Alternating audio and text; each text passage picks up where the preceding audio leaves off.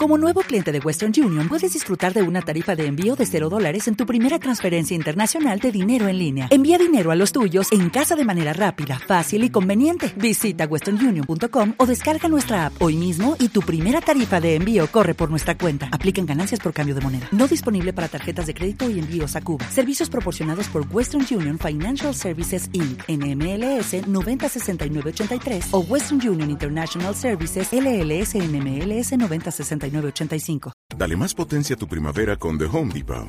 Obtén una potencia similar a la de la gasolina para poder recortar y soplar con el sistema OnePlus de 18 voltios de Ryobi desde solo 89 dólares. Potencia para podar un tercio de un acre con una carga.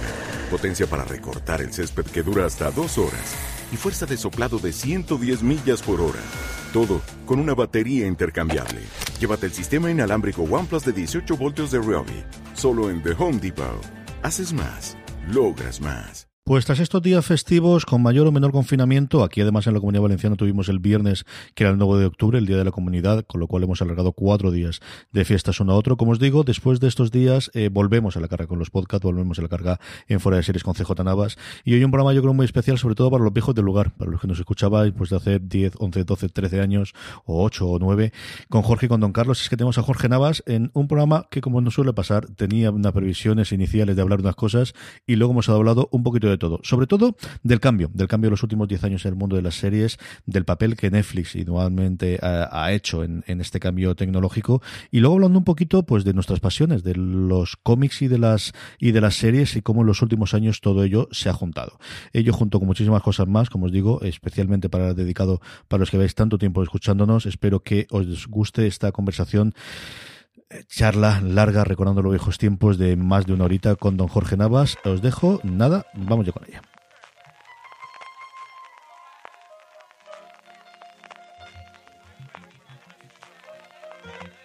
Estás escuchando Fuera de Series con CJ Navas.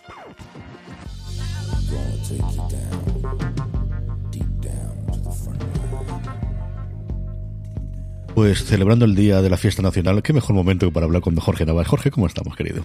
Pues aquí nada, nada de festivo, así que no, no, no, me, no, me, Es que sois tampoco nacionales allí en, en Bruselas, que tenéis ¿No? dos naciones más una tercera que es en Bruselas, en Pero, los bueno, ahí está gobierno, ¿eh? Ahí está gobierno ahora, con lo cual se puede celebrar. O sea que esto es una, una, anomalía después de no sé cuántos días sin.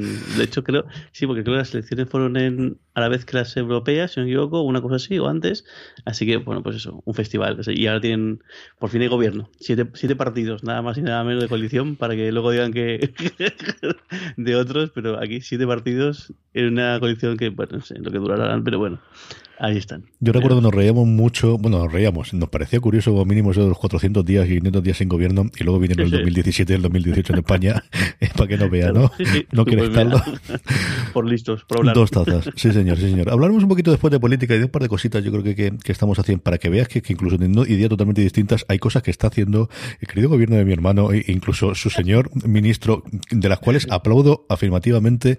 Y además Lorena me lo decía ayer, el tema de la publicidad de los, de los anuncios de, de las casas de apuestas, que es una cosa de verdad, que hasta que no te pones a ver la televisión, y con esto de que vemos muchas series, yo veo poco la televisión, no veo la que se está haciendo ahí en medio, y el dichoso no haciendo todo lo tengo apuntado aquí, pero porque no se nos olvide que luego al final nos liamos por estas cosas y no recordamos, eh, yo creo, y más aún, ¿no? La, la, gente que nos vaya a escuchar y, y que tenga ganas o, o, que enganche ahora y se haya alegrado de leer en su feed de, del, de reproductor de podcast, de su reproductor de confianza, como siempre digo yo, o incluso en YouTube, que al final ya sabéis que todos estos programas estamos grabando también estas conversaciones más que entrevistas en, en vídeo para que lo podáis disfrutar en YouTube y también en Facebook. Estoy empezando a difundirlo. Bueno, pues ya tenemos el vídeo, pues no nos vamos a quedar solamente en una plataforma, claro. que tú también de eso sabes un poquito. Y estamos trasteando un ratito con esa parte eh, de, de, de, fuera de series, que lo tonto, lo tonto, 13 años, Jorge, y es que desde hace 12 años, como quien dice, estabas tú allí. Eh, ¿Cómo cambió la cosa en 12 años? Eh? Pues fíjate, pero ha cambiado en, en todo. El, fíjate, el mundo de las series ha cambiado, bueno, el mundo en general ha cambiado un montón, pero sí, sí, la verdad es que sí. sí alguna vez he pensado en, en, en volver a escuchar esos, esos, programas antiguos para ver las cosas que hablábamos, de ver que luego como, sobre todo, debe ser muy gracioso escucharnos, escuchar, bueno, hay una, hay una, pues eso, eh, una empresa llamada Netflix que va a empezar a hacer no sé qué, hay una empresa, mira, lo, la, HBO va a decir hacer no sé qué, debe ser gracioso escucharnos el, el, porque es que fue así, es que nosotros empezamos, eh, comprando DVDs y viendo las series, pues al final descargándolas de todo el mundo sabe dónde, dónde, dónde las descargamos. Y fíjate cómo ha cambiado en, en, en 13 años la cosa. Eh, vamos, el streaming es casi el rey, podemos decir, en el mundillo de, las series, eh, y ya no es, no es, el tema de, de, de, una empresa o dos, sino que son pues eso, que muchas empresas metidas ahí compitiendo por, por ese mercado, y bueno, pues eh, un cambio com, completo de, del número, de la calidad y del modo de consumo de, la, de las series per se, vamos. Yo creo que esas son las cosas que tú y yo podemos saber más y luego está pues la estética de series, el tipo de series, como de todo nos cansamos y de cosas tremendamente procedimentales parece, pasamos a series muy serializadas y luego otra vez a procedimentales porque buscamos, uh -huh. oye, que no me de estos y de comedias muy divertidas, pasamos a cosas mucho más elevadas en la que la risa no es lo principal y de repente ahora volvemos a tener una cosa como Schitt's Creek que, que arrasa en los premios uh -huh. Emmy y vuelves a tener, ¿no? Y todas esas tendencias culturales, pues que también analiza gente como Conchi Cascajosa o como Alberto Nahum, al que tuvimos, al que tuve el placer de charlar con él la semana pasada. Pero yo sé que al final Oye, cuando pienso... Una, perdona, una cosa, qué lujazo tener a Alberto. o sea, enhorabuena, qué lujazo poder leerle y escucharle en fuera de series. La ganas que le tenía yo, no, se, se, resistía, se resistía. Lo, por fin pude convencerlo. Este verano me lo traje aquí al Kisuki y a Elche y ya entre, entre plato ayuda, de sushi, ayuda, entre el sushi y el pato ya ahí ya, ya cuadro, ya, ya, ya se vino abajo y ya, pues mira, al menos poquito a poco ha empezado a hacer eso. Y es cierto que con el podcast es una cosa que tenemos mucha gana los dos porque él es ferviente escuchante de podcast como yo, especialmente americanos, un poquito de todo, y él, siempre tiene la palabra Joe Rogan, no se le cae de la boca constantemente, y es una cosa que queremos saber si, si, si en el futuro podemos hacer alguna, algo más. Pero en línea de lo que estaba comentándote antes, yo creo que eh, tú has tocado las cosas que nosotros siempre hablamos, y es lo que no esperábamos es el cambio tecnológico, lo que al final realmente revienta con todo y revienta ese modelo que nosotros venimos hablando en Estados Unidos de las cadenas en abierto, que eran las, bueno, las el factotum, ¿no? Y luego esas cadenas de cable que hacían sus pequeños pinitos, pero que funcionalmente, principalmente funcionaban con reruns, con, con compras de otras series que funcionaban muy bien, y luego con deporte, que al final aquí se nos olvida, pero evidentemente, bueno, pues ahora tenemos el, mira, el golf, por ejemplo, que lo tenía NBC, pero tenía su propio canal, eh, que era Golf Channel, igual que ocurre aquí en España, evidentemente fútbol americano, evidentemente en la NBA, que es la que daba de comer sobre todo la TNT en ese momento eh, americana, el, todo ese formato y ese modelo de quién estaba produciendo series es lo que el, la mm, posibilidades técnicas de Internet, de un Internet que nosotros entonces nos servía para descargarnos las series y que de repente combinado con la proliferación de, del wifi por un lado y de los dispositivos eh, inteligentes, mm, empezando por los teléfonos y por las tabletas, que te permiten ver las series, posibilitan el streaming, que es en lo que, mmm, claro, yo no, eh, me pasa con tus sobrinas, es que cuando vamos al campo o cuando vamos a alguna casa en la que no tienen, y, eh, eh pero papá, ¿por qué no puedo ver otra cosa? Porque no hacen más. Pero ¿por qué no puedo? Si es que quiero ver este episodio, ya, ya, pero es que no funciona así, que es una cosa que hace 10 años era una cosa totalmente loca, Jorge. Es impensable, claro. Y además, siempre, siempre, yo creo que muchas veces como se comentaba eso, como que todo el mundo veía que el futuro es el de atención a la carta y demás, pero bueno, sí, pero, pero nadie, de, yo creo que nadie apostaba que fuese una cosa tan, tan, tan, tan inmediata y que fuera a pasar. Y sobre todo, lo curioso es que al final ha pasado acabado yendo, entrando muy fuerte con las series y menos con la, con la parte de más de televisión, más de programas y demás, y todo con la parte deportiva, pues porque al final hay, salvo en Estados Unidos, que sí yo creo lo he visto muy claro, y al final el, pase de la NBA o el pase de la, de la NFL te permite ver todo lo que te dé la gana en todo momento y, demás, en el resto de los sitios no es tan fácil, por ejemplo, hacer ese tipo de contenidos, pero con las series sí, en el momento que, en el momento que empezó, sobre todo, pues al final Netflix, que pues hace 13 años Netflix era como, como Blockbuster la diferencia es que Blockbuster tenía las tiendas y Netflix lo que tenía era un servicio de, de alquiler de, de, DVDs que luego devolvías por, si me equivoco, por correo postal. Uh -huh. Que de hecho creo que, si me equivoco, creo que en algunos sitios sigue en plan una cosa de, de, de, nostalgia que tienen, sigue funcionando. O sea, que es una cosa bastante marciana que de hecho hasta hace no muchos años seguía apareciendo la, la pestañita en, en, su página web en la, en la home con el tema del, del, de, los, de los DVDs. Y fíjate, cómo cambian las tornas. Al final, Blockbuster, lo único que queda es un Blockbuster que puedes alquilar, creo que es en Airbnb, para ver pelis ahí en, en Home Cinema dentro de un Blockbuster vídeo, con lo que yo supone. Y fíjate lo que es el, el pues eso, Netflix es la más grande entre, entre, entre todas, pero bueno, con bastantes rivales en otros en otro aspectos y bueno pues el, el actor que, que, que, ha cambiado, que cambió las reglas de juego aunque bueno pues eso, luego el resto han ido a la zaga o incluso en algunos casos han innovado pero claro es que el cambio tecnológico ha sido muy bestia es que hablábamos de hace 13 años yo no sé, tendría que pensar, pero yo creo que hace 13 años la conexión a internet que teníamos en casa era una DSL de 2 megas. Mm, sí. Con 125 o 356K de subida, tirando por, por lo alto. Y fíjate, hemos pegado el salto de las, las cada vez a más, la VDSL en algunos casos y demás. Y luego ya pues el salto a la fibra, pues al final a nivel doméstico ya ha sido posible el, conseguir eso, pues al final los proveedores de Internet, viendo que también había clientes puestos a, a poder consumir ese tipo de ocio y a través de Internet, pues eso. Y es lo que yo creo que han visto, han visto las cifras, en el momento que se ha barato también la posibilidad de los servidores, eh, pues el, servicio que, que, da Kamai, o el servicio sobre todo el que da Amazon, que es el, el gran desconocido, siempre es, es, la gran, la joya de corona de Amazon, realmente es un su servicio web y es el que nunca jamás se comenta y nunca jamás se dice. Eh, el momento que eso se, se hizo asequible para todas estas grandes eh, empresas, pues ahí fueron y bueno, y todo lo que ello conlleva, porque al final no solamente la difusión, no solamente la la, posibilidad de tenerlo ahí, es sobre todo la inversión, que también es uno de los pasos.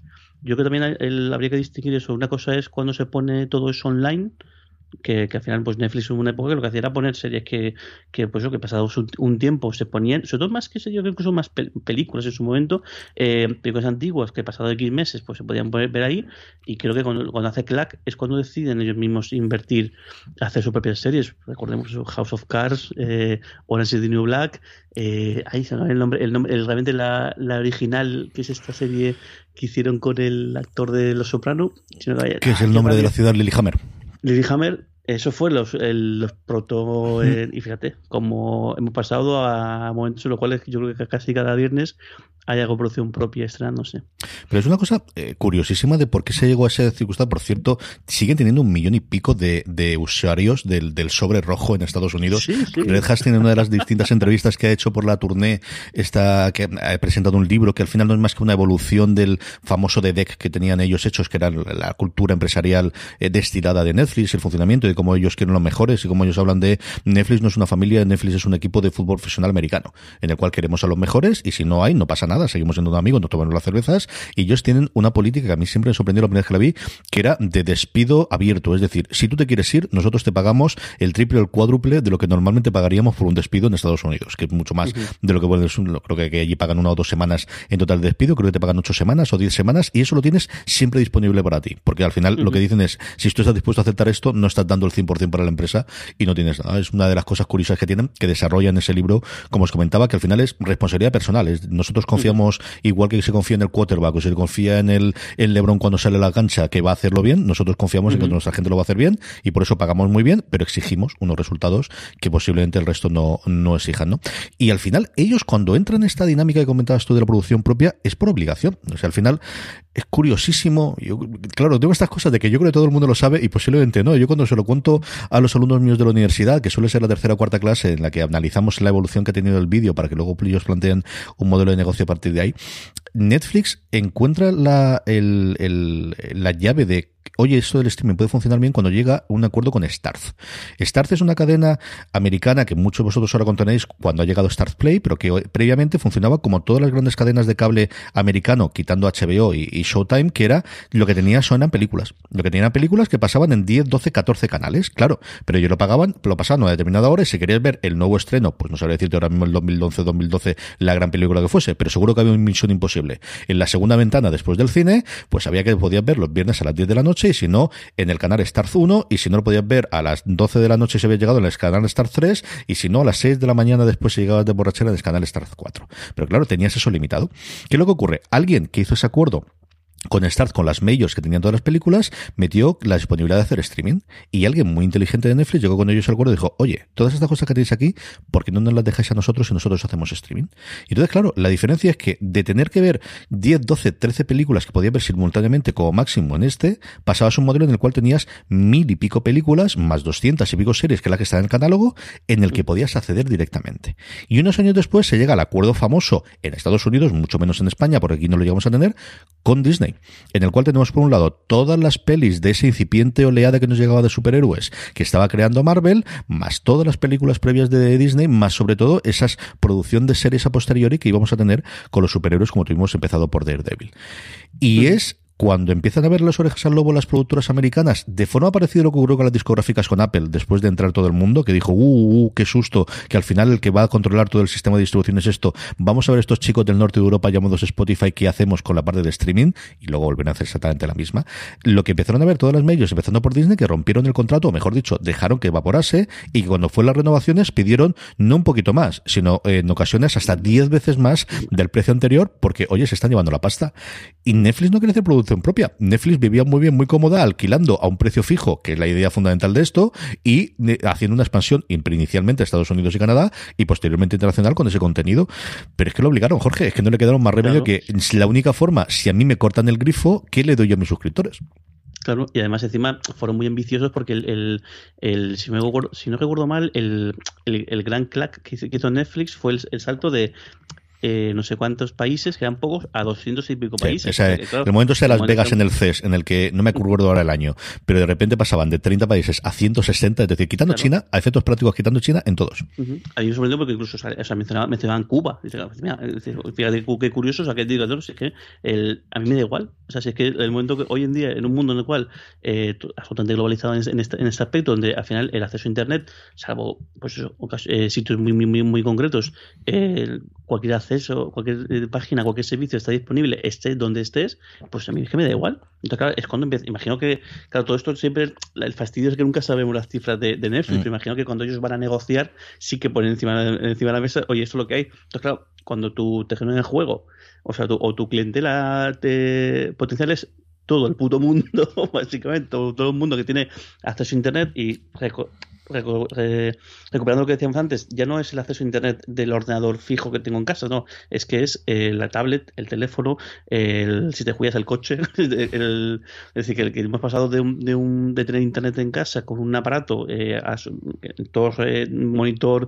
teclado de ratón pegado lo más cerquita posible al, al, al, router.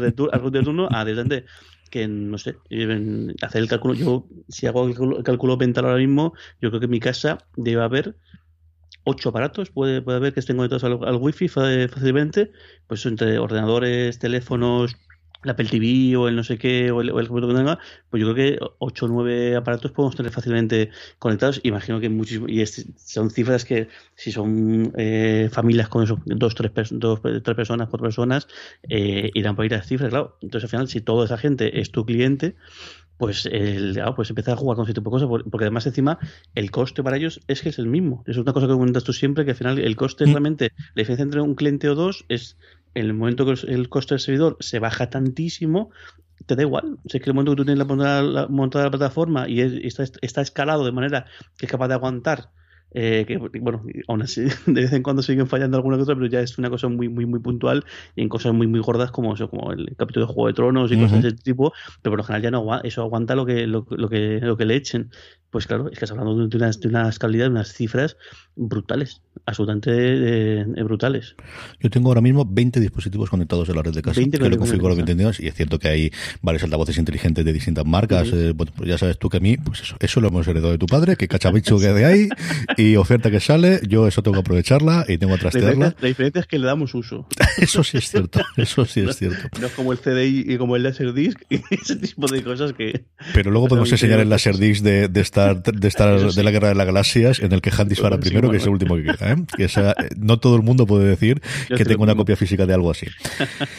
Esa la parte de, de, bueno, yo creo que al final es la que marca el camino totalmente Netflix para, para hacerlo y luego lo que estamos viendo los últimos tres años es a la carrera, como todo el mundo quiere eh, esta fiebre del oro. Igual que las discográficas han visto que al final lo suyo es tener dos o tres competidores a la que vendan. Aquí sí que se ha abierto un eh, vamos a correr todos a ver si llegamos, a ver si logramos tener un competidor, un competidor con Netflix, porque al final eh, AT&T con HBO tenía un modelo distinto de calidad y de suscripción que podía haber abierto el resto del mundo, igual que llegó a España, lo tenía ya en Latinoamérica, lo tenía Europa del Este, pero no, lo que quiere es un servicio no más caro, pero es HBO más, nuevamente de ser el servidor de todo el mundo. Alguna cosa pequeñita, yo creo que Star Play ahí lo está haciendo bastante bien, eh, al menos aquí a nivel, a nivel de España. Apple también también con su dinero infinito está apostando mucho más por la calidad, entendemos que la cantidad, o al menos no está apostando por la cantidad, y el lado de la calidad sea discutible, pero yo honestamente creo que está haciendo cosas muy decentes, yo te lo he visto, no lo he visto una serie mala, y creo que cosas, especialmente en comedia como Mythic Quest y recientemente Ted Lasso, mm, de la que por fin es su gran éxito. O sea, yo creo que Ted Lasso sí es una serie que ha roto esa barrera de, al menos a nivel de la burbuja que tenemos cada uno de nosotros alrededor, es una serie de la que se está hablando bastante, Jorge. Sí, yo, bueno, la eclosión de, ahí, la duda que tengo, y yo creo que también lo contamos, es el, el cuánta gente al final es, capaz de, o sea, cuántas de estas van a, van a aguantar el, tipo pasado, el pasado del tiempo. Al final eso, cuánta gente, cuántas suscripciones somos capaces de, llegar a, a, pagar. Pero luego por todo es que lo, que yo no sé es, y eso también otro misterio es, cuál es el coste de todas estas empresas. O sea, cuál es el coste de, mantener, cuál es el coste de que esto, todo esto funcione. Es decir, cuánto pagas al mes eh, o, cuántos suscriptores hace, falta para que esto sea rentable. Y es la cifra que no, no puedo saber también, ¿verdad? Claro, no tiene nada que ver en función de la cantidad de empleados que tengas, no tiene nada que ver en función de cómo, quieras que esto se mantenga y demás, y no tiene nada que ver, pues eso, cuando si quieres tener Friends en tu parrilla, pues lo que te cuesta, o si quieres tener producción propia. A mí, por ejemplo, lo que pasa es que a mí siempre me, esto cosas que siempre me ocurre, cuando la gente, cuando se estrenan tantas cosas y es que es imposible seguir todo, yo así de primeras estoy contento que se produzca, o sea, a mí que la gente trabaje y que la gente haga, haga cosas y que la gente, a mí, o sea, me parece fascinante cuando acaba cualquier serie que sí que yo soy de los, de los, de ver los créditos y decir, joder, ¿cuánta gente trabajando aquí? Oye, pues qué guay, coño. este mundo igual es un mundillo en el cual eh, al final hace, pues cuando empezamos esta, empezamos fuera de series hace 13 años, en Estados Unidos había, pues eso, eh, cinco majors en en antena, más un par de cables, y al final, pues los huecos de la serie los sabías, porque más es que los sabías casi seis meses antes, es decir, más va a ir es decir, que al final la cantidad de gente que trabajaba en esto, pues era muy limitada, o no había tanto, y el que haya tanta producción, a mí, pues, bueno, luego ya, pues eso, podrán ser mejor, peor, serán de nicho, no sean de nicho, podrán ser un, un fracaso, ¿no? Oye, pues, no sé, yo creo que está bien que la, que la, que la, que la gente trabaje, que, porque al final todo esto también, habrá cosas que vayan mejor o peor, pero al final todo esto el rodaje, en, nunca mejor nunca hemos dicho, para que cada vez se hagan cosas mejores. Y yo creo que hay una, una muestra hasta ahí. O sea, que al final es imposible, claro, es imposible que todo lo que se haga sea de una calidad excelsa, al menos en, o sea, sí que creo a nivel de a nivel de factura, pues cada vez es, mejor porque cada vez es más común el implantar, es más común que haya gente con, con y al final a nivel, a nivel técnico, pues es cada vez más, más común que se, las cosas se hagan bien. Eh, y lo otro, pues bueno, pues, eh, pues es que es inevitable, pero eh, seguro que, gracias a esto, gracias a, este gran volumen de, de, producción que hay, que va mejor. Y luego, pues, eso, pues a algunos le da un poco igual, porque al final, pues Netflix lo que quiere es que todas las semanas haya un estreno para que justifique que tú, todo, yo creo que al final ellos han decidido que ellos todos los meses tienen que tener algo estrenado que justifique que mantengan la, la, la suscripción, que además, por lo general, si no me equivoco, es la más cara de todas, la de Netflix comparada con, con, con, el, resto. Y el resto, pues, en algunos casos, yo creo que en el caso de Apple es que todavía están tanteando el terreno. Yo creo que al final Apple lo que ha hecho ha sido, bueno, ellos siempre, el, el tema, si ya el propio Apple, TV empezó, como ellos decían, como un hobby, pues yo creo que todavía están un poco, un poco en eso. A ver, esto, de momento, además, yo creo que esto muy bien, este movimiento que han hecho de prorrogar las, las suscripciones hasta, creo que está, hasta febrero. ¿no? no está confirmado cuando estamos grabando nosotros, mañana, de hecho, eh, hoy estamos grabando el día 12, el día 13 eh, tiene Apple la Keynote, que si no se anuncia ahí, se anunciará como nota de prensa, pero todo apunta, bueno, pues precisamente eso, es que muchas de las segundas temporadas de sus series se iban a estrenar ahora en noviembre y diciembre, y tendremos la segunda temporada de Morning Show, tendremos un montón de, de las que antes de las, de las de la primera jornada llegaría ahora su segunda temporada, y, claro, se ha tenido que retrasar todo por el coronavirus, no se estrenará hasta entonces, entonces yo creo que justo hasta entonces es cuando va a darla. Y porque además yo creo que quieren hacerlo con Ted Lasso, ¿eh? se han encontrado con la sorpresa y, y, no esperaban que fuese esa la que tuviese el run run y quieren hacer alguna cosa con ello. Sí, a mí, a mí me daba un poco de cosa cuando empezó con todos los anuncios. Digo, esto parece como que eso, pues, pues la empresa más gorda y más rica de, del mundo decide soltar billetes a Mansaba y están como que todos los, pues, todos los productores, todo el mundo quiere estar ahí porque mm. al final este es el, el, que está dispuesto a soltar lo que haga. al que, que suelta más dinero, sí, sí, me da un poco de miedo decir, al final, no sé si es que van a exprimirles. No, para exprimir a Apple también tienes que ponerte, estar mucho tiempo porque es mucho el dinero que, el que hay que gastar.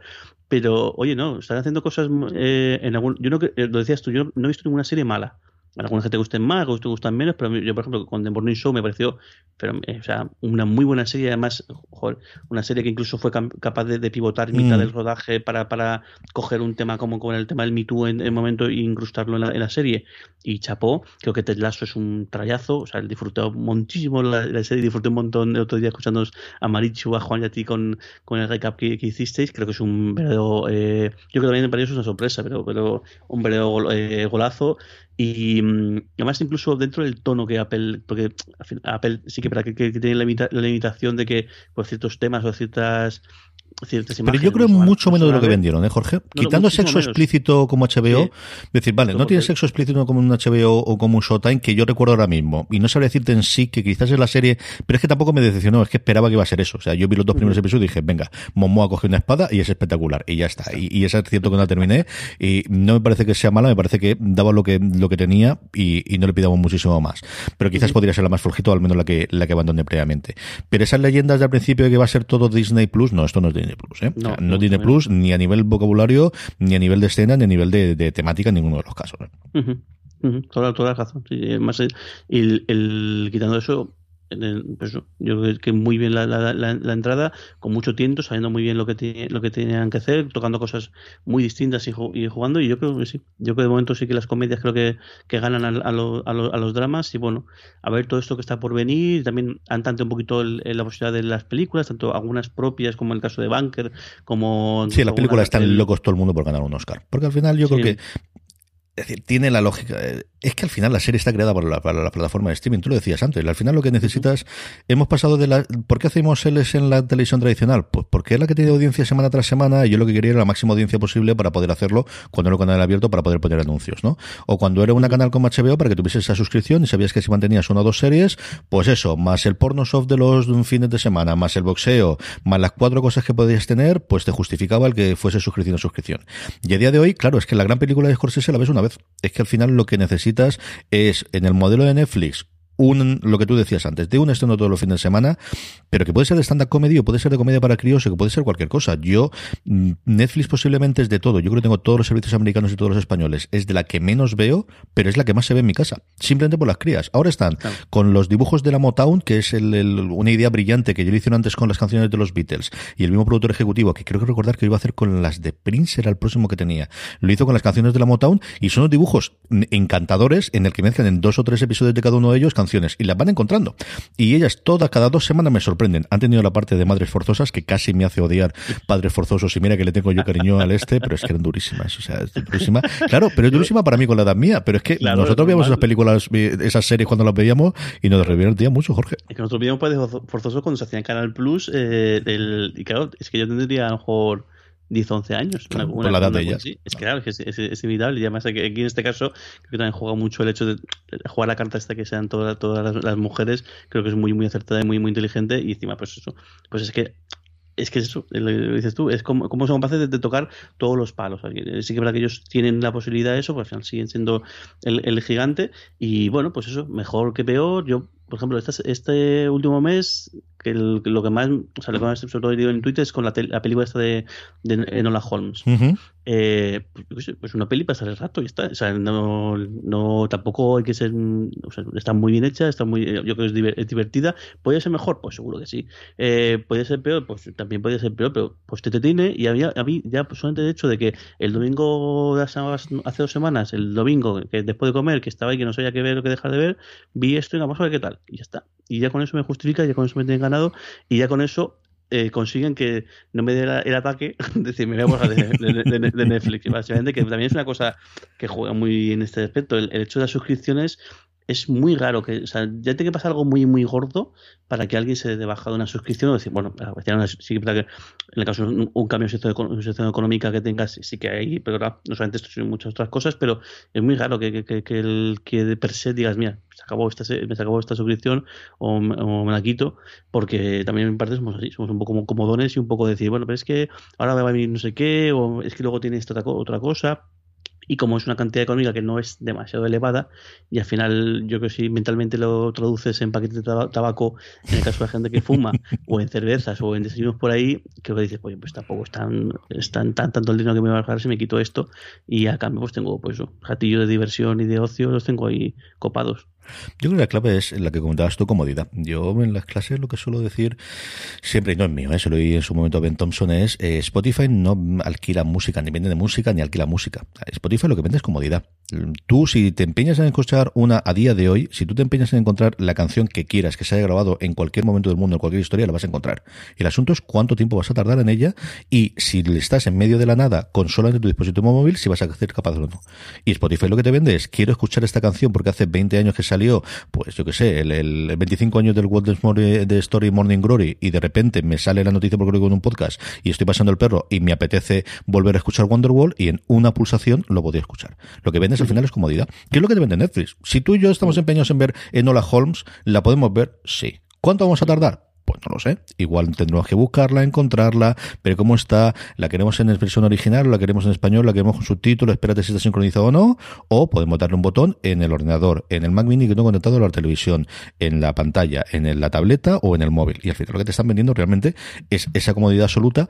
Y en la línea de lo que otro que comentabas tú, de, del darte de baja, yo eso es una de las cosas que siempre he tenido curiosidad. De los números siempre que se dice, de cuántos espectadores, a mí, si han visto más o menos en la Holmes, vale, me interesa, pero no. A mí me interesaría de los números que más me interesaría de las plataformas es cuánta gente se da de alta y baja todos los meses. ¿Y en función de qué? Si ellos tienen algún análisis de qué es lo que ocurre. Porque yo tengo la misma sensación tuya de soy un perro absoluto. A mí, una vez que suelto la pasta, ya tiene que ser pues que haya habido un problema económico gordo en el cual entonces cortas. Las dos o tres veces que yo he tenido lista de algún momento de algo ocurrido, entonces venga, vamos a liquidar y liquido el 80%, el 90% de las suscripciones, pero ya no esa, la que tengo de Wall Street Journal, la que tengo del Economy, la que tengo de todas las cosas profesionales y cortas. Y yo esto, las veces que lo he hablado, que es una cosa como tú puedes comprender que las cadenas en las plataformas se guardan con el puño absoluto, de las pocas veces que ha dicho es se mueve mucho más de lo que tú esperas. Hay muchísima gente que se da de alta y de baja meses, eran plataformas que al final tienen un contenido muy concreto y muy y muy temporal y se van de alta y de baja mucho más de lo que podíamos esperar, al menos la gente que yo creo que ocurre exactamente lo mismo contigo y conmigo, que, que una vez que damos el paso a la suscripción nos va a costar igual que nos cuesta en un momento dado cambiar de compañía telefónica. Mm. Y también sería curioso ver, ver incluso la franja de el, en qué momento del mm. Porque no es lo mismo, lo mismo, yo imagino que, cuando llega el principio de mes, en el caso de que tengas una serie de pagos y eso, tengas una situación económica un poco, eh, un poco achuchada y digas, oye, pues me tengo que cortar esto porque no, no, no puede ser. O realmente si son por, porque sí, por reuniones de, o, eh, también, estaría curioso ver si son, si la gente se, se, borra, es porque inmediatamente antes de borrarse ha visto algo. ha aprovechado la suscripción. bueno, los meses gratuitos, acuérdate, la cantidad de gente que se ha dado de alta aquí que tuvieron que restringirla. ¿eh? Claro, y, y, eso y también imagino que eso seguirá existiendo, gente que, que esté todas todos los meses, eh, o sea, de, de, de alto hmm. una cuenta de correo para que el, hacer la prueba y demás eh, habrá. Y, pero bueno, no, pues, sería interesante saber exactamente cuánta, de cuánta gente estamos hablando, de cuántas suscripciones estamos hablando, incluso de cuánta gente, si, si es una persona o más, porque luego eso es, la, otra gran, la otra gran mentira aceptada es que las suscripciones no son de una sola persona. es muy raro el, el que. ya de por sí, el, hecho de que tú estés suscrito, lo normal es que en tu casa tengas una suscripción, no, tenga, no, no, tenga más, y si vive más de una persona, pues ya sabes la más de un, de, un, de, un, televidente, por decirlo de alguna, manera. Pero luego es muy común el caso de esos amigos, familias y demás que tienen la cuenta compartida. Y de hecho, yo creo que ellos, lo saben, son conscientes de todo eso. Y de hecho, algunas vez yo creo que se han puesto un poco farrucos con eso, pero luego yo conozco casos de gente que incluso tiene cuentas en países distintos. Eh, y, bueno, que sea, sabemos lo que hay, aceptamos, con esto. Mejor que alguien se quede aquí con, con nosotros, con pagando la cuenta, no pagando igual que debía de pagar, pero bueno mientras nos pague, pues ves. Yo estoy, gloria, estoy absoluto y totalmente convencido de que se sabe, igual que se lo saben Spotify. Spotify sí que ha hecho varios movimientos, yo creo, por las discográficas fundamentalmente, y sí que ha hecho para las cuentas familiares, sin llegar a hacer un, vamos a tirarlas todas abajo si no están más o menos en la misma IP o, en zonas geográficas similares, sí que mandan de vez en cuando correitos diciendo, asegúrame que todo el mundo vive aquí y cosas similares y tal. Y la cuenta compartida de Netflix, es decir, yo, no, es que sea un secreto a voces, es que no es secreto. O sea, yo creo que es exactamente igual que ocurrió hace 20 años en Estados Unidos, que todas las familias que tenía HBO, cuando los, eh, las hijas o los hijos se iban a la universidad, se iban con esa cuenta de sus padres y se conectaban incipientemente a esa parte de streaming, esto yo creo que es un secreto total y absolutamente aceptado y que yo creo que sí que es uno de los momentos al final fácilmente de incrementar los ingresos de decir, ya lo escapamos, porque yo creo que tecnológicamente lo pueden hacer. ¿eh? O sea, igual que en su momento había todos la facilidad de suscribirte desde España a Netflix Estados Unidos y ahora yo no te digo que no se pueda hacer, pero es bastante, bastante, bastante complicado. Y al final yo, yo lo dejo por... Y, también es cierto que ya se aparece lo suficientemente el catálogo como para que no tengas que buscar esas cosas. Y eso de la noche a la mañana y todo decíamos, eso no lo van a poder hacer, de la noche a la mañana lo hicieron. O sea, realmente lo consiguieron y sí, es un juego de del guacamole que dicen también los yankees de, de poco a poco y, y los hackers para un lado y los otros, pero lo consiguen hacer. La otra parte es cierto que, que al final es... Mmm, yo sé, yo tengo, como te decía antes, prácticamente todos los servicios americanos y hombre, me lo complican un poquito, pero ya te digo yo que no, porque al final llega una tarjeta de crédito que pagas. O sea, mientras hay una tarjeta de crédito al final, que sí, que tiene que ser que vaya por el formato americano y que entre posiblemente por los acuerdos internos que ellos tengan o por un tema legal de que tampoco puedas tener divisas extranjeras o cosas similares, que yo creo mucho más por los tiros por allí que el, oye, que hay un sonado ahí en España que nos quiere pagar, pues bienvenido, o sea, ¿quién voy a ser yo? Porque nuevamente es que nos sale gratis. Es que como al final el servicio, una vez hecha la inversión en Amazon Web Services o en Azure o en el que corresponda, que va a servir a efectos prácticos, como se está consumiendo 24 horas al día en cuatro dispositivos, no va a costar lo mismo, pues mm, quien más pague mejor. Claro, ¿no? Y al final es, y cuando más números tengas mejor para a nivel de, en algunos casos, el caso de Netflix no, pero en otros casos, pues el, caso de Movistar, por ejemplo, pues eh, ahí sí que tiene anuncios, pues, mm. cuando más gente haya conectada, pues mejor, porque más anuncios tenemos, y en el caso de, otros de, otras plataformas, pues eh, cuanto más números tengamos, más podemos fardar, más podemos intentar cazar talento, intentar cazar eh, tal, y pues al final es que inflar los números a cualquier empresa le, viene bien. Y en este caso, pues inflar los números no te meten en un, en un lío como, como puede ser otro tipo de cosas. Pero aquí yo que jugarán, yo imagino que jugarán que ellos sabrán que cada que, que cada que con cada suscripción es 1, 1,3, 1,6 eh, personas que, que, lo ven, sea más o menos la, media que ellos tendrán, así, eh, tendrán en mente, entre gente, entre gente que, que, pues eso, parejas que, que conviven en, mismo, en una misma casa y o gente que tiene la cuenta compartida, por ahí, y ya está. Y con eso es lo que jugarán y al final eso. Como es una, es una mentira aceptada por todo el mundo, esto es una cosa que todo el mundo entra. En el momento que todo el mundo, si eso sea un problema, si alguien dijera, no puede ser porque no sé qué, no sé cuántos, yo tengo, pues si al final todo el mundo le viene bien, pues como el, rollo del GM. al final, todo el mundo viene bien que se haga así y que nadie sepa exactamente lo que hay detrás de como la verdad, pues ya está. Todo el mundo traga y va dentro. El único momento es que en un momento dado tengan, pues eso, un descenso de, suscripciones nuevas y eso es lo que decida alguien. Yo no creo que Hastings, no sé si ahora cuando haya el cambio de guardia, ahí han nombrado co-director o co-CEO de alguna forma al responsable de contenido hasta hace tres días, que tiene pinta de que va a ser el sucesor. Ha habido movimientos bastante grandes eh, a nivel empresarial dentro de Netflix. De hecho, a la gran segunda de, contenido la han, tirado y han cogido una persona mm, que venía del mundo de, tradicional de, de las cadenas en abierto, venía de NBC precisamente. Es decir, que hay bastantes movimientos internos a, nivel de la altísima dirección de Netflix preparándose para el futuro, porque al final Netflix es la que tiene la mejor posición a día de hoy, pero la posición más endeble en el sentido de es que Apple si no funciona bien la jugada esta, pues tiene otras cosas. Es que AT&T si no le funciona bien la jugada de HBO Max, que no sé cómo estará la cosa, pues sigue teniendo líneas de teléfonos y de móviles. Es que al final si Hulu no le chupa a Netflix, a Disney, bueno, Disney no tiene un poquito más complicado con los parques y con las películas a día de hoy como está, pero bueno, mucho tiene que llover para que caiga Disney. Pero Netflix tiene esto, sí, y el Miller Work que le compraron a Miller, pero no creo que vendiendo TVOs de Miller precisamente vayan a pagar la factura ni las nóminas todos los meses, ¿eh? No, y además es una cosa también, esto lo tienes tú mucho más controlado, pero sí que, sé que, sé que está muy en la cultura empresarial, yo creo, no sé si tanto yankee o anglosajona, que al final son escenarios distintos, ¿no? Vimos un escenario de expansión con escenario de competencia. Entonces, al final, eh, alguien puede ser un máquina o, o, no mm. máquina, o al menos haber sido muy brillante en una estrategia determinada. Y al final, Netflix, lo que tiene en los últimos, eh, pues, decir, 10 años, 6 años, 8 años, es la estrategia de expansión y de puesta en marcha de un, pues, del salto de, de, esa pequeña empresa, empresa que mandaba DVDs por, por, por correo a una empresa de, primero de streaming, de películas y alguna de series, luego de producción propia y ahora al final lo que estás viendo es un escenario de competencia y pues igual la gente o la persona que estaba al cargo o incluso la gente alrededor pues no está acostumbrada, o sea, no es la persona para capacidad para ese tipo de cosas y además es bastante normalizado diciendo, bueno, pues mi papel hasta aquí ha sido este, yo cogí esto con esto, con esto cifras, lo dejo con esto, yo ya tengo que venir otra persona que realmente sepa lo que se está cociendo, que al final eso pues es que me ha parecido, es que pues eso, el Hulu igual nunca llegó a ser tal pero es que ahí está Pico, que la, y esto ya es otra cosa distinta. Es que ahí está Disney Plus, que ha salido a. O sea, que, que, que uno de los males de, de, las, de, las, de las nuevas, como puede ser Apple, es que tienen poco catálogo, pero es que Disney ha empezado como ha empezado, y bueno, porque ha pillado la pandemia y, y muchos de esos estrenos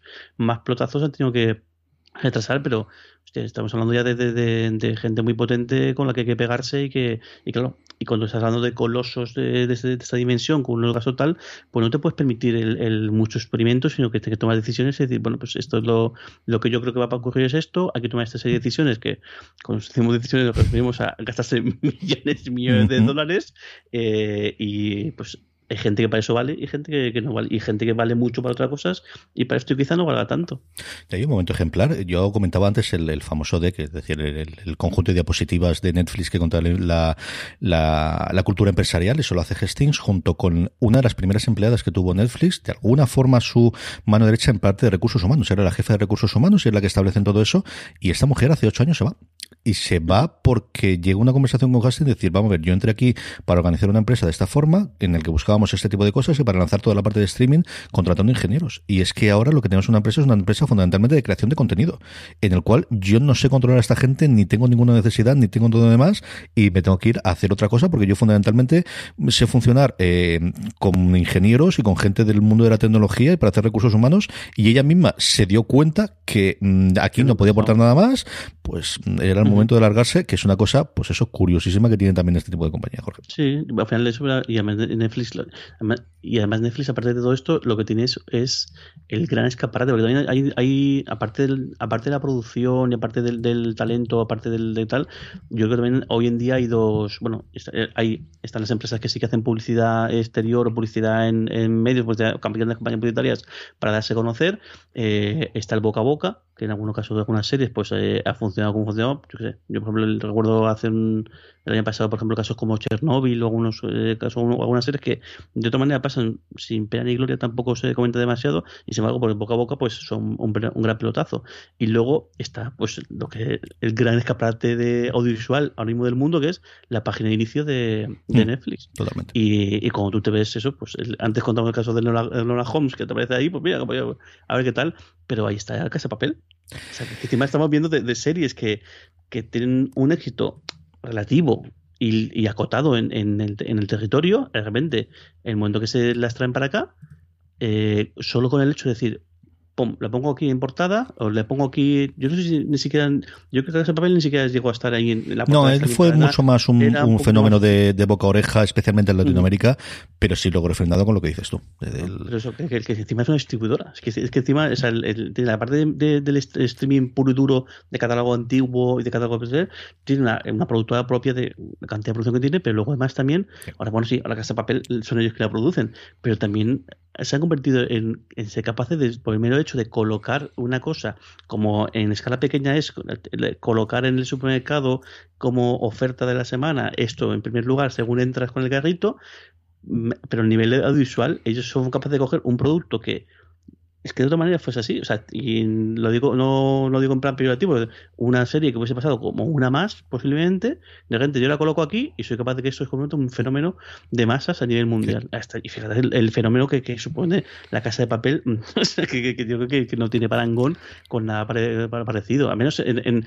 la trayectoria, o sea, no en el petardazo, sí, pues hay muchos, muchas series que han sido un petardazo a nivel, a nivel de merchandising y a nivel de, de tal, pero creo que como este, y, y simplemente por el hecho de colocar en un sitio en el cual cuando entras con el carrito la ves, básicamente. Sí, el fenómeno de cuando tú y yo éramos pequeños de haciendo la primera, porque es la 1, y si tengo que ir al UHF, tengo que dar al botoncito y me tengo que levantar, eso lo han conseguido. El fenómeno de por ofrecido autocumplida de esto es un éxito porque está en la home y está en la home porque es un éxito y es antes la gallina o el huevo, eso lo tienen total y absolutamente. Y luego otra cosa que evidentemente antes no se podía hacer con las cadenas, y es hacer una promoción a posteriori. Ya, ellos lo que yo creo que están haciendo, y lo que, bueno, lo que creo no, lo que sé que están haciendo, recuerdo clarísimamente el caso de Élite, es empezar a ver y cuando hay run run de una serie que ellos no esperaban que hubiese run run de esta serie, entonces es cuando ponen a, tendrían sus pasos previos y tendrían las cosas preparadas, pero empiezan la maquinaria fuerte de promoción, no es absolutamente necesario como ocurría antes, siempre a priori porque lo que te importaba era el número de televidentes del primer episodio porque sabías que luego iba a caer, porque ese era el modelo de televisión tradicional, el, de,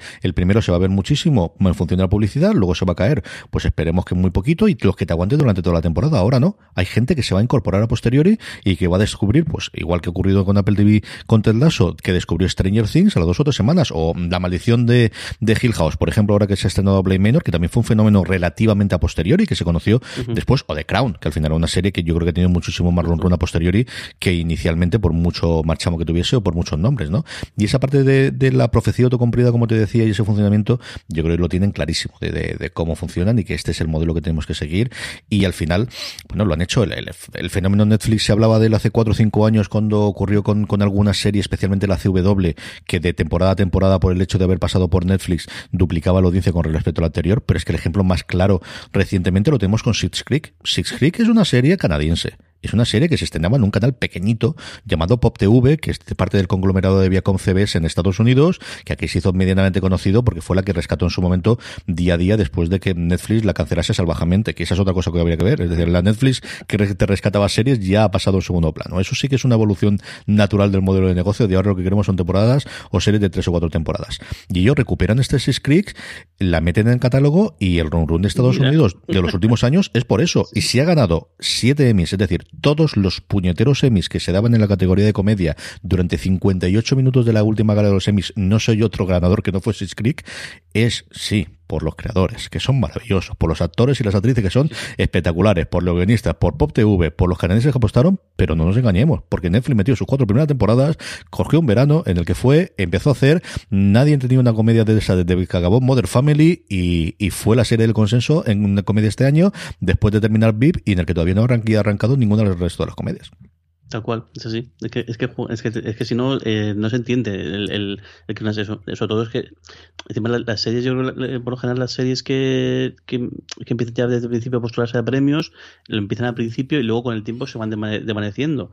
Y aquí ha sido justo, justo lo contrario. O sea, una serie que no, nadie conocía, nadie decía, de repente pega el pelotazo justo al, al final. Pero no solo el pelotazo, es que se da a conocer justo, justo al final, y gracias a eso, o sea, que nadie se, nadie se equivoque, a que gracias a que alguien ha, sido, ha actuado como una distribuidora, como un, pues, una central de, difusión, la que ha hecho que, que, que, todo que, que, todo pete y que sea ese fenómeno que, ha sido. Vamos, sin, sin, además eso, en este caso es que sin, sin parangón, porque ha sido espectacular el, el, los resultados que han tenido en, los semis. O sea, eso yo no he habido nunca, ¿no? nunca, nunca, nunca, no sé, nunca. No sé si a lo mejor si miniseries o películas.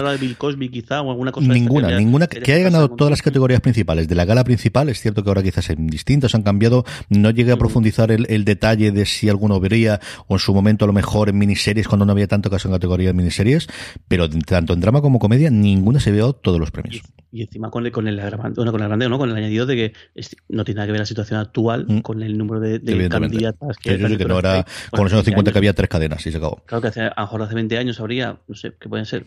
En, si nos lidiamos a Estados Unidos y Canadá, 10 series. mejor 10, 15 series que tuvieses. Tres cadenas. Eh, está. Y ahora mismo estás hablando de centenares de, series compitiendo por ese tipo de, de, cosas. Encima, con el con muchas cadenas nuevas peleando muchísimo. Y Imagino, no conozco ese mundillo tanto, pero imagino que la, eh, que la cantidad de pasta que se tengan gastado pues, en em, Apple, eh, imagino que Pico, Hulu, con, con, el caso de cuenta criada y demás, para dar a conocer su, eh, su serie y que pueda pugnar en más o menos igualdad de condiciones, no habrá sido poca. Una barbaridad. Es cierto que por las circunstancias, pues hombre, fiestas y follones y holgorios y vallas publicitarias en Los Ángeles, pues unas cuantas menos que lo que tradicionalmente, pero se gastan un montón. Vamos, igual que desde que desde que en los Oscars se hizo y es famoso que Weinstein fue el primero que, envió la clave de aquí hay cuatro mil y pico vídeos que votan, hay que meterles hasta las orejas las películas. Eso en las series ocurre exactamente igual y tienen encuentros, happenings, eh, muchas veces organizados por las por las distribuidoras o por las eh, plataformas en común acuerdo con las con las compañías de, bueno, con, los medios de comunicación, allí fundamentalmente con The Hollywood Reporter de Variety. Y yo siempre recuerdo, por ejemplo, en los semi de hace tres años, eh, la semana justo antes, el podcast de entonces hacía Hollywood Reporter, hicieron una, una entrevista con, con la gente de, de, la última temporada de The Good Wife y estaba patrocinado por The Good Wife, que iba continuar después a los semi. O sea, y ese era el patrocinio que tenía esa banda del podcast. Y pues en este plan es cómo funcionábamos. Pues ahora que comentas de los Oscars, ¿no? hay ningún rumor ni nada de, que los puedan retrasar o puedan hacer algo, porque es, una, es curioso. Yo me imagino que también el mundo de las series, ahora poco a poco, el momento que se, se empiece a, a a, vaciar de contenido, es decir, la, pila de cosas por estrenar mm. se vacíe, empezará a sufrir un poquito más con el tema pandemia, pero por ejemplo, es una de las cosas también curiosas que el, el mundo de las series no ha sufrido casi nada o muchísimo menos en, en comparación con el cine, la pandemia per sí, y de hecho mm, ahí están las cifras que también las, las, las, la cantidad de suscriptores nuevos que ha, tenido, ha habido, sobre todo sobre los momentos más duros de confinamiento y, demás, fíjate cómo, cómo, fíjate cómo ha cambiado, volviendo al principio del podcast, en 13 años la, la historia que al final las series eran el, pues, el hermano pequeño o, las cosas que haces cuando no puedes hacer películas y ahora mismo pues el, el gran incluso el gran imperio audiovisual o el gran, gran negocio o la gran industria está volcada ahí y además eso eh, circunstancias tan jodidas como puede ser esta pandemia han aguantado el envite mucho mejor que no los que no, que no el cine que ha llegado al punto incluso de, poner en jaque la propia estructura de, instrucción creo que fue la semana pasada hace creo un mes los cines de AMC anunciaban que cerraban y luego había otro, no recuerdo el nombre. Regal es la, otra grandota. La, la otra, eh, porque si no hay blockbusters que se estrenen, no son capaces de, de, ser rentables. Es decir, eh, que también es curioso, también este, este eso no, no, lo esperaba, que al final para ellos el, el, las, las, películas más pequeñas igual no son tan rentables o no son o no permiten tener tantos beneficios y que si no hay blockbusters no, no son rentables y prefieren bajar la persiana temporalmente que no que no jugársela ¿no? sí al menos desde luego en las grandes cadenas de, de multicines no un, un, cine pequeñito sobre todo de gran ciudad se puede vivir con, con películas independientes con el público de toda la vida ha ido que claro si no te va al final donde llegan yo creo esto como los hoteles. Es que necesitas tener gente en las butacas y no solo para ver la película sino para consumir que al final el secreto de de la masa, evidentemente son las palomitas los cines ganan dinero con, con, con la consumición y ganan dinero cuando pues cuando hay un pues una peli pues un blockbuster en plan peli de Marvel que siempre lo que tenemos ahora un poco en, la mente que también podemos hablar de esto porque curioso también la evolución de, eh, de Marvel que la primera película de Iron Man fue casi una cosa indie y fíjate lo que es lo que es Marvel y lo que es el universo Marvel hoy, hoy en día el que coger, una película de este, meterle cuatro o cinco sesiones en la misma, si tienes eh, multisala, meterlo en tres salas y que la gente vaya a mansalva a comer palomitas y refrescos, que lo de repente ellos sacan dinero. Vamos. Vamos a hablar de todo eso, Jorge. Eh, estamos hablando con Jorge Navas de un poquito de, pues eso, de la evolución de los últimos 10 años de las series y del funcionamiento de Netflix. Vamos a hablar un poquito de este año, como has visto durante el confinamiento del audiovisual. Y yo creo que vamos a hablar un poquito de series y cómics, ¿no? Que al final tú eres un grandísimo lector, incluso más que yo, que al final le cogiste el gusto a las cosas y viendo adaptaciones que estamos teniendo, ya no solamente de, cómics clásicos, sino de, de, cosas gamba gamberres como The Boys, que es el primera persona que a mí me habló de ella, el cómic. De hecho, tengo los tres tomos aquí en, custodia, como diría aquel eh, Jorge. Antes de eso, nuestro patrocinador esta semana, esta semana fuera de series con CJ Navas, lo patrocina Universo Star Trek, el programa de fuera de series en el que semana tras semana Dani Simón y este cosa habla CJ Navas comentamos y analizamos los episodios de las series modernas. Ya llegaremos a las clásicas. Ya lo haremos también en su momento cuando corresponda de Star Trek y lo patrocina porque vuelve, vuelve Star Trek Discovery con su tercera temporada que se promete absolutamente apasionante, ese grandísimo cambio de escenario, incluso de tiempo, después del cómo concluye la segunda temporada. En España se va a emitir el día 16 el primer episodio de Discovery, así que esperemos que muy poquito tiempo después tengamos disponible. Estamos acabando de cuadrar las agendas, porque si la de Jorge es complicada, no os digo nada, señor Dani Simón, cómo es para hacerla, pero intentaremos estar rigurosamente un día y una hora comentando todos y cada uno de los episodios. Algo tenemos que hacer con Lower Decks, que sigue sin tener casa en España, y de verdad que les ha quedado una serie de animación tremendamente preciosa, y nuestra idea este año también es que estemos los dos, pero que tengamos invitados, así que desde ya a ver si podemos tener alguno de ellos a Jorge para poder hablar. Universo Star Trek eh, tenéis que suscribiros independientemente, lo buscáis en vuestro reproductor de confianza, allí donde estéis escuchando este programa. También lo intentaremos hacer igual que hicimos los últimos al final eh, de la temporada pasada, subirlos todos a YouTube entre Dani y yo, que nos podéis oír y ver, pues eso, esos 10 minutitos que se suelen a 50 minutos de comentario y de análisis de Universo Star Trek, un programa de fuera de series analizando episodio a episodio todo lo que va a ocurrir ahora en Star Trek Discovery. Jorge, tú que eres oyente de Mate Universo Star Trek, di, que no está mal del todo, que ya no es que lo diga yo. Está muy bien, muy, súper, Y, otra cosa también que fíjate cómo cambió en 10 años, que hace 10 años eh, cuando empezamos, cuando empezó a sonar la posibilidad de que volvieran eh, las películas con las películas JJ Abrams y, nuestro padre decía, joder, a ver si suerte porque la película, la película está muy bien, pero me gustaría volver a una serie y fíjate, para atrás.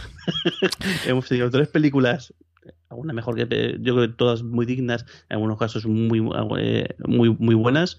Y luego la serie o sea el, yo creo que creo que creo que Discovery es un medio trayazo y es, es, la serie que ha conseguido coger a gente que no era Trekkie y introducirla en, el, en el mundo. Creo que Picard es un acierto tremendo. Creo que es una serie muy buena y además pues una serie que todo a todo el a todo el trekking más hard, creo que a todo el mundo le, ha reconciliado y todo el mundo ha visto, para haber conseguido convencer a Patrick Stewart de que, de que tomara el papel, ya las cosas tenían que tener son mimbres. Y han conseguido hacer una cosa con Lower Decks, que eso me da gamberrada, o sea, que han conseguido introducir el, el humor gamberro en Star Trek, una cosa bastante poco, o sea, que chocaba y joder, está súper bien. la, han conseguido encajar muy, muy bien y bueno, y parece que, la cosa aún va más. Sí, tenemos pendiente toda la, bueno, un par de series de acción real y la que está más confirmada es la otra serie de animación para, para críos, en este caso, Nickelodeon, en la que tenemos confirmado que, que, que Mulgrew vuelve a tomar eh, su papel de, de capitana Janeway, tiene cinco minutitos en YouTube contándolo y, no sé quién está más contento, si los productores ejecutivos, si, si el creador, bueno, el, supervisor de, de, todo el mundo de Trek recientemente o la prueba Mulgrew que estaba que no cabía de es que me lo pensé y yo creo que cuando vi a, yo creo que al final es, cuando todos han visto lo que han podido hacer con Picar, es, oye, que yo también quiero. O sea, que esto no es que me venda, ¿no? Es que voy a hacer una cosa tremendamente decente, va a estar muy bien, la gente va a hacer, y leche, es que, eh, es que es uno de sus papeles de su vida, es que esta mujer, ella lo decía, durante siete temporadas estuve subido a unos tacones de, 20 centímetros haciendo esta capitana. Es que tantos personajes, y mira que esta mujer ha hecho en su vida, es que que te marquen es complicado que sea más que, que, uno de los personajes de Star Trek. y además en este caso es, gente que se, que se, ha pasado muchísimo tiempo yendo a las convenciones. Aquí no es tan conocido, de hecho, creo que en los dos, años sí que empezó a haber más movimiento con el tema de convenciones, más en el estilo, pues más estilo estadounidense aquí, em, pero claro, con la pandemia todo eso ha sido eh, barrido, del mapa, pero claro, allí sí que es lo habitual, allí lo, pues eso, tanto convenciones de, Star Trek, de Star Wars, eh, de todo tipo de, de fandom de, ese tipo, es mucho más común, y esto es gente que al final, pues eso, ha tenido el papel eh, pues, pues, el papel de su vida y un papel en el cual luego han tampoco se han podido quitar encima porque es que no, no estoy rememorando constantemente yendo ese tipo de convenciones. Y creo que eh, joder, tiene que picar un poco el sueño y decir pues me gustaría retomarlo. En un momento dado yo también imagino que ellos cuando se vean después dirán oye pues esto con el tiempo podría haber hecho de otra manera podría haber hecho no sé qué o cómo hubiese gustado hacer un tipo de historia un poco distinta o qué pena que no teníamos los recursos que teníamos que tenemos mm. hoy en día hacerlo y claro cuando te hacen picar, pues dices, oye, pues, pues claro, es que yo también quiero, yo quiero participar. Si alguien se anima a hacer esto,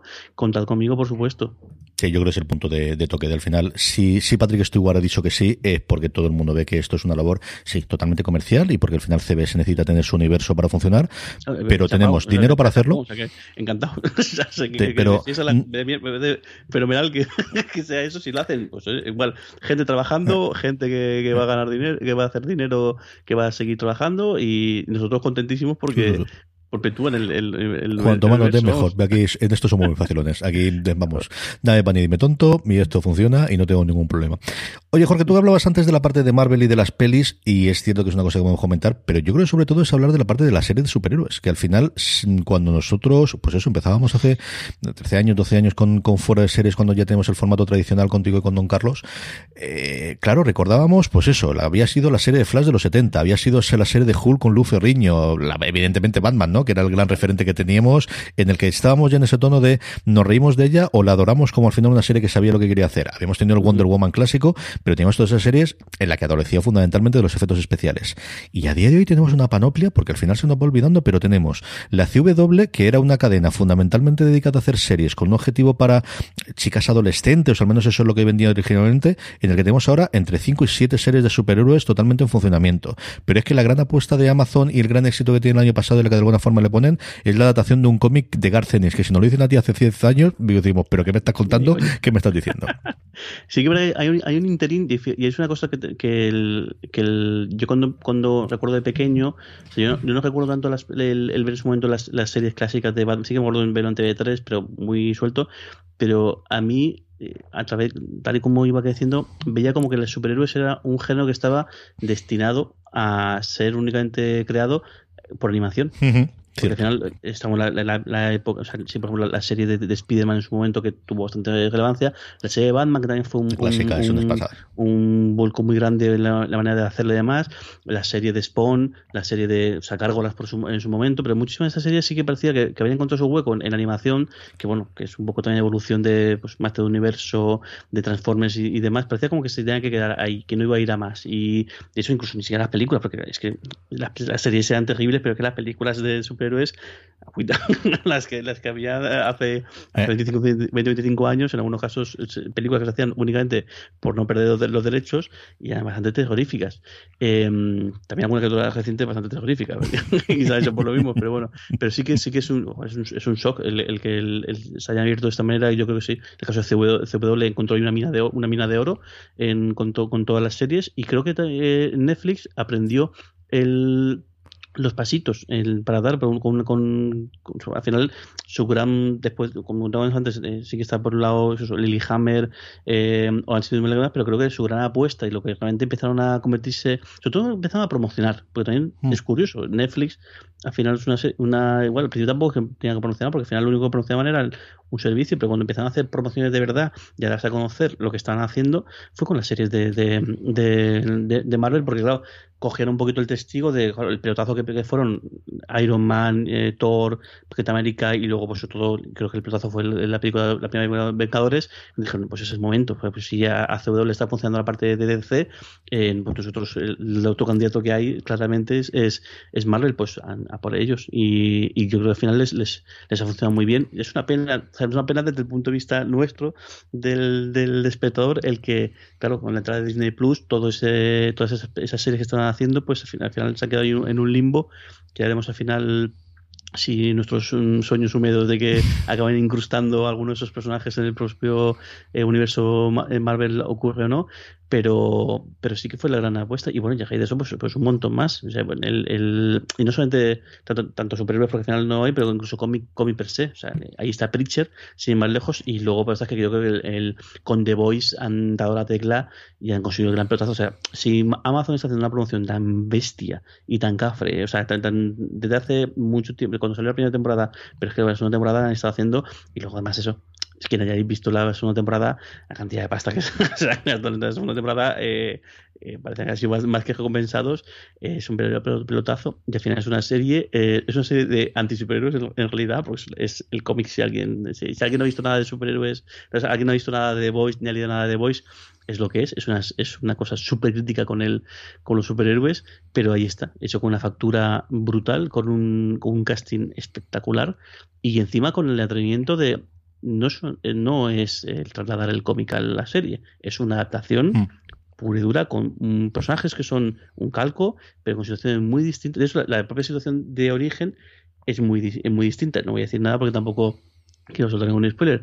Y, oye, chapó. también es un indicativo muy, muy fuerte porque el, creo que el, tema de los superhéroes era, y de los cómics en general era como eh, voy a hacer esta serie porque yo sé que tengo una base fija que la va a ver sí o sí, porque toda esta gente que había que ha estado leyendo los cómics o que ha estado viendo tal los últimos años, sé que tengo como ese ese suelo de mm, seguro de, gente que lo va a ver y pues todo lo que sea todo lo que sea más allá de eso pues bienvenido, sea.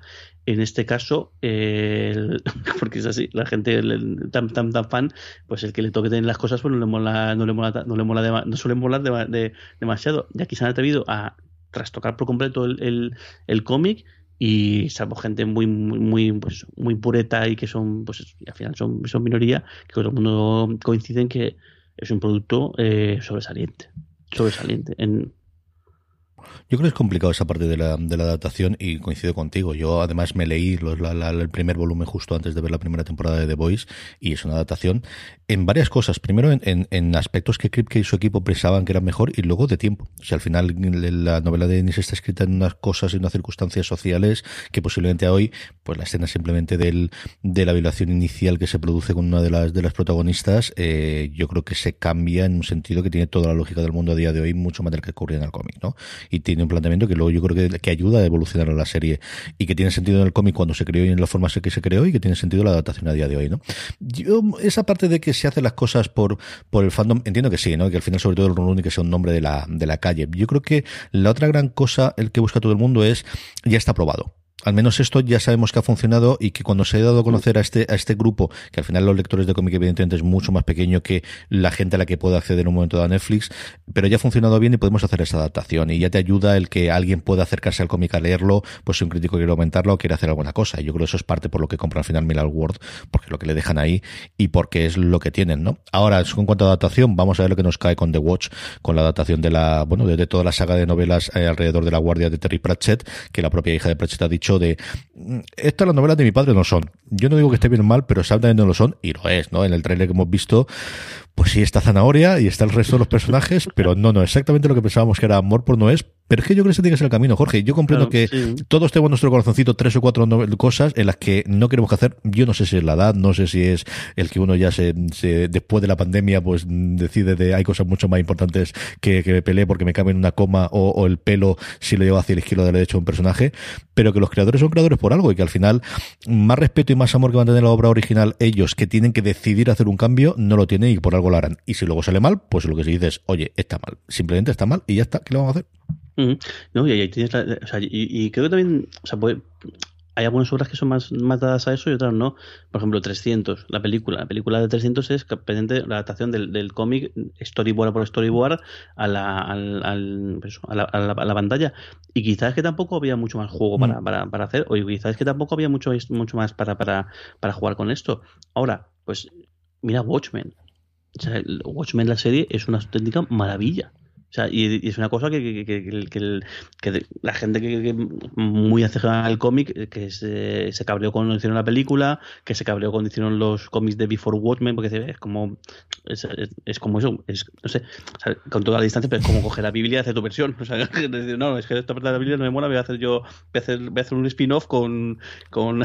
Yo cambié el Antiguo Testamento que no me gusta, que, Dios luego no es así, aquí hay un, hay un, problema de continuidad y algo, algo pasa aquí. Algo pasa. Y ya está, voy a hacer un spin-off con lo que pasó después con con cierto personaje, es una cosa, pues eso, porque al final estás hablando de, al final Alan Moore es el, junto pues, con Neil Gaiman posiblemente las grandes figuras del, del, cómic y las, que todo el mundo eh, tiene como tal, pero fíjate, luego el propio Neil Gaiman, joder, es de American Gods, pues sí, es un cargo libre, oye, pero también tienen cosas ahí modificadas y también decidido, oye, pero es que no es el mismo medio no es lo mismo y encima lo que tengo que hacer es ser capaz de, adaptarme y sobre todo sacar el partido.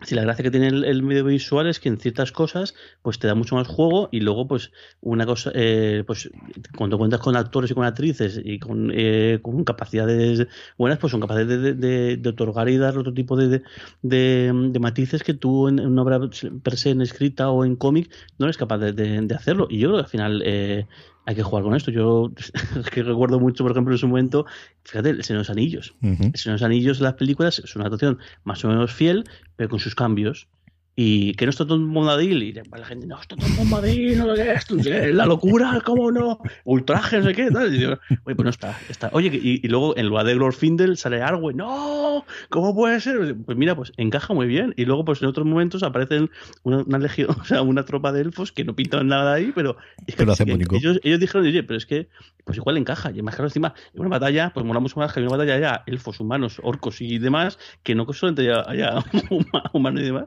pues, oye, pues deciden y luego al final que que joder, que, que, que, que ninguna de esas, ninguno de esos libros y cómics son propiedades tuyas exclusivas. o sea, que, encima, o sea, que puedes ser muy fan, puedes tener un montón de pósters y y, y, y, eso, y ser muy fan, pero es que no es tu propiedad. Es que, y si al final esta y al final esto es un, por gusto más o gusto menos, pues es un negocio y hay una serie de acuerdos y una serie de cosas de gente que se mete en, en esto y pues ya está, es que es lo que hay. O sea, te puedes enfadar mucho, te puedes enfadar poco, pero es que no, no tiene mucho. Eso es como pegarte contra una pared, con es que no vas a solucionas nada. Mejor déjate un poco llevar, piensa que hay las diferencias y, joder, y a veces te encuentras eh, sorpresas súper chulas como pues, el caso de Boys o como el caso de la película de, de Red, por mm. ejemplo. La película de, de, de, Red además es muy... el, el el, el, el, el, el acuerdo cuando se, cuando se hizo, cuando le, explicó, le, le, preguntaron a Warren Ellis qué opinaba él de no sé qué, dice, mira, es que le van a dar a Mirren la posibilidad de llevar un bazooka. Dice, ¿cómo voy a decir que no a eso?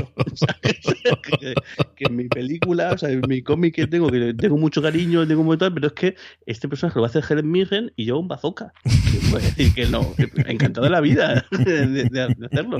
O sea, que al final, si los mismos creadores, y lo que no se puede ser es más papista que el Papa. O sea, cuando, cuando, cuando eso, cuando, cuando sale Garcenis y dice, joder, o sea, he, visto los seis episodios primeros y estoy eh, alucinando de lo bien que está, no puedes ir tú decir que es que está cargado no sé qué, o es que no han respetado esto, porque es que el puto Garcenista está diciendo que está encantado con la adaptación, con lo cual creo que ya ahí se, se, acabó, el, se acabó el debate, vamos. Yo creo que he habido dos cambios. Uno, el, el que los creadores en general están teniendo mucha más, eh, y hablamos específicamente de cómic hasta cierto punto de novelas, pero sobre todo de cómic, que tradicionalmente, primero, que los personajes no eran suyos, que eran de las dos grandes medios y que al final no tenían ninguna cosa que ver y como mucho parecían con una nota y con un agradecimiento y en algún caso le pagaban algo, pero que en estas adaptaciones de cómic creados por autor en el que ellos tienen los derechos, están empezando a tener mucha más mano en el proceso creativo posterior.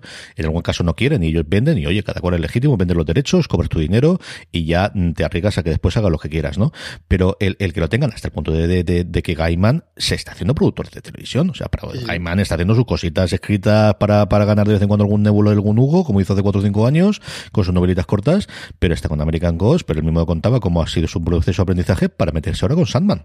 Y Sandman es una puñetera adaptación. Ellos ya han dicho desde el primer día en la, en la, en la keynote que tuvieron, en la panel que tuvieron, en esta Comic Con virtual o en esta eh, cosa virtual que tuvieron de DC, que desde el principio iba a cambiar. O sea que la, la, presentación del personaje y lo que ocurre en el primer episodio, eso ya lo ha cambiado. Y no le ha cambiado lo que pasa por ahí, no, le ha cambiado el señor que escribió esas páginas, es el que ha decidido cambiarlo.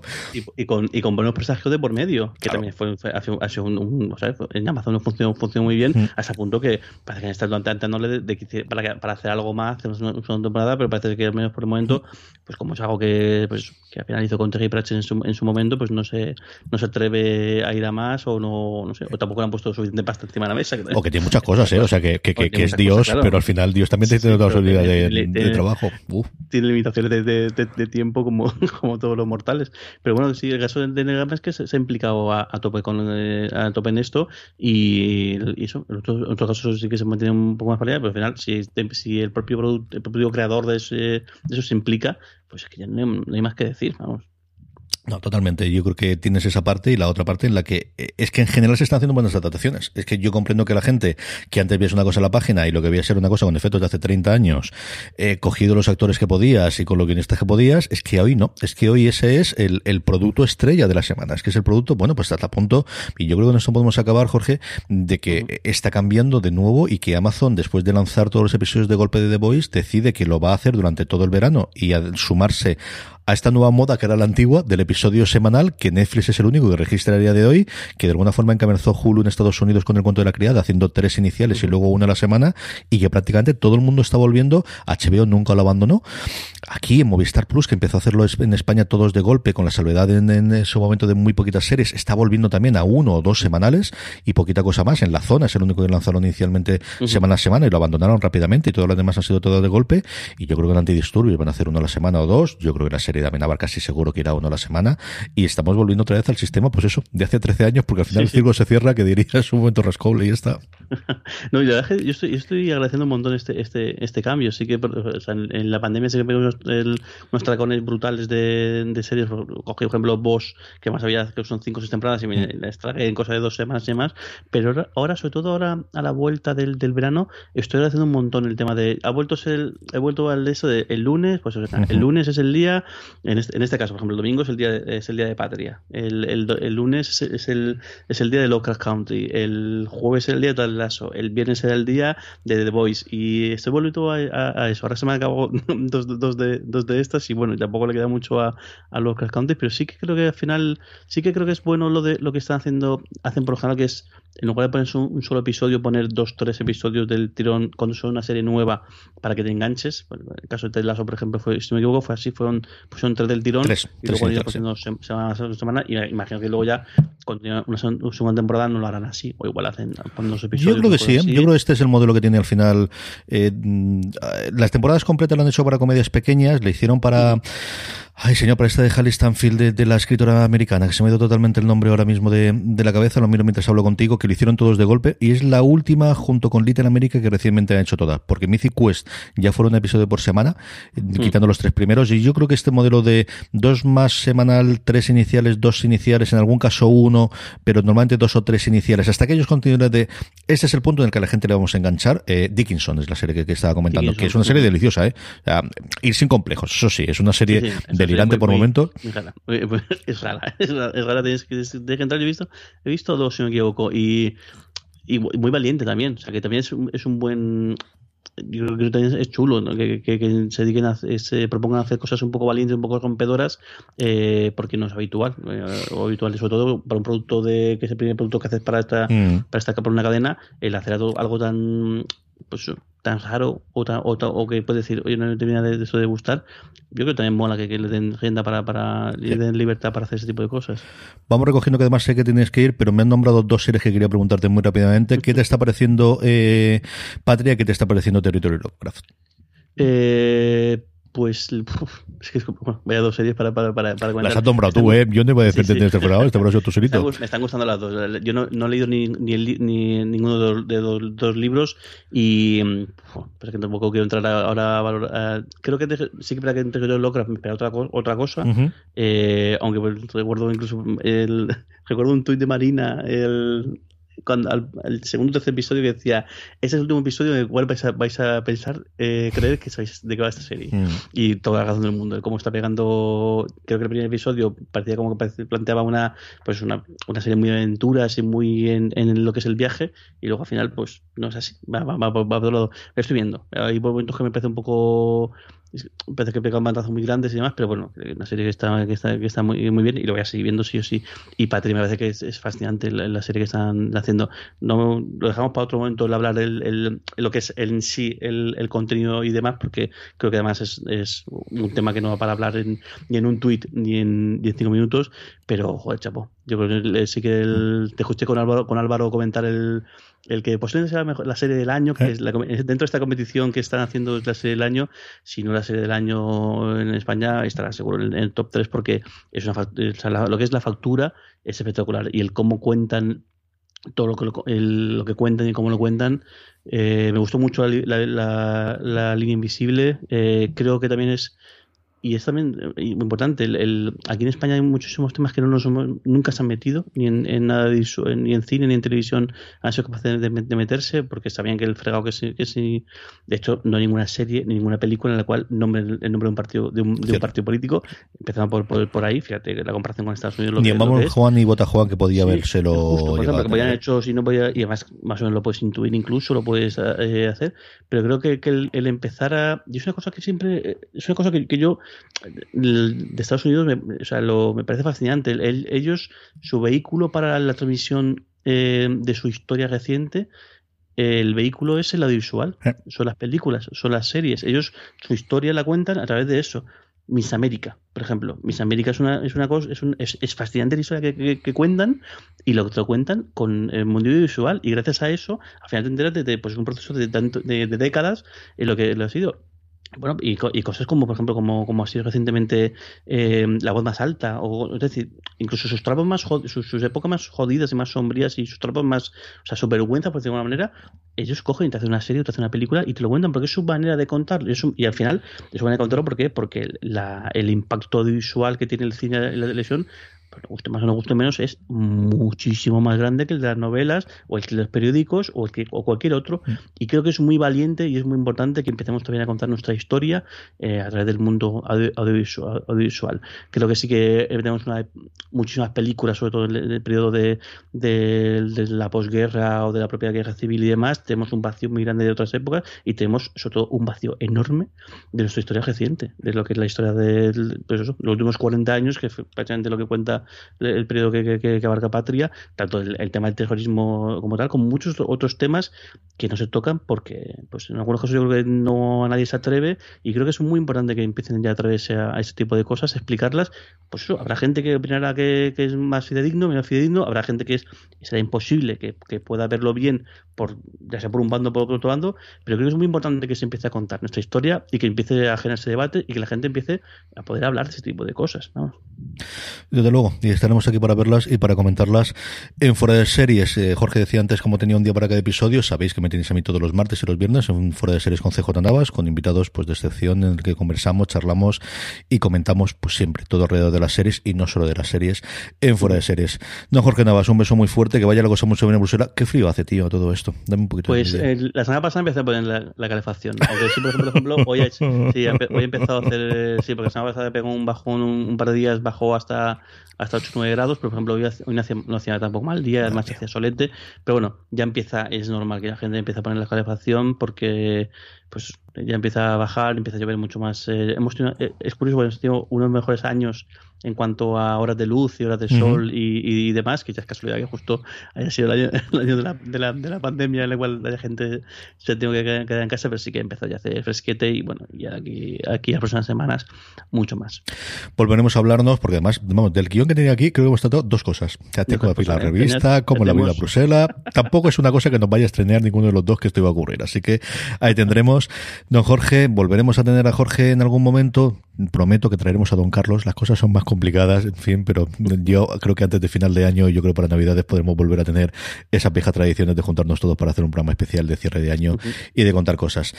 Jorge, un beso muy fuerte, muchísimas gracias por estar aquí y a todos vosotros, dos cositas. Recordar nuestro patrocinador esta semana, Universo Star Trek. Volvemos a partir de esta semana, Dani Simón y un servidor a hablar semana a semana de los episodios de Star Trek y el viernes me volvéis a tener con muchísimos más. Eh, Jorge está haciendo la señal.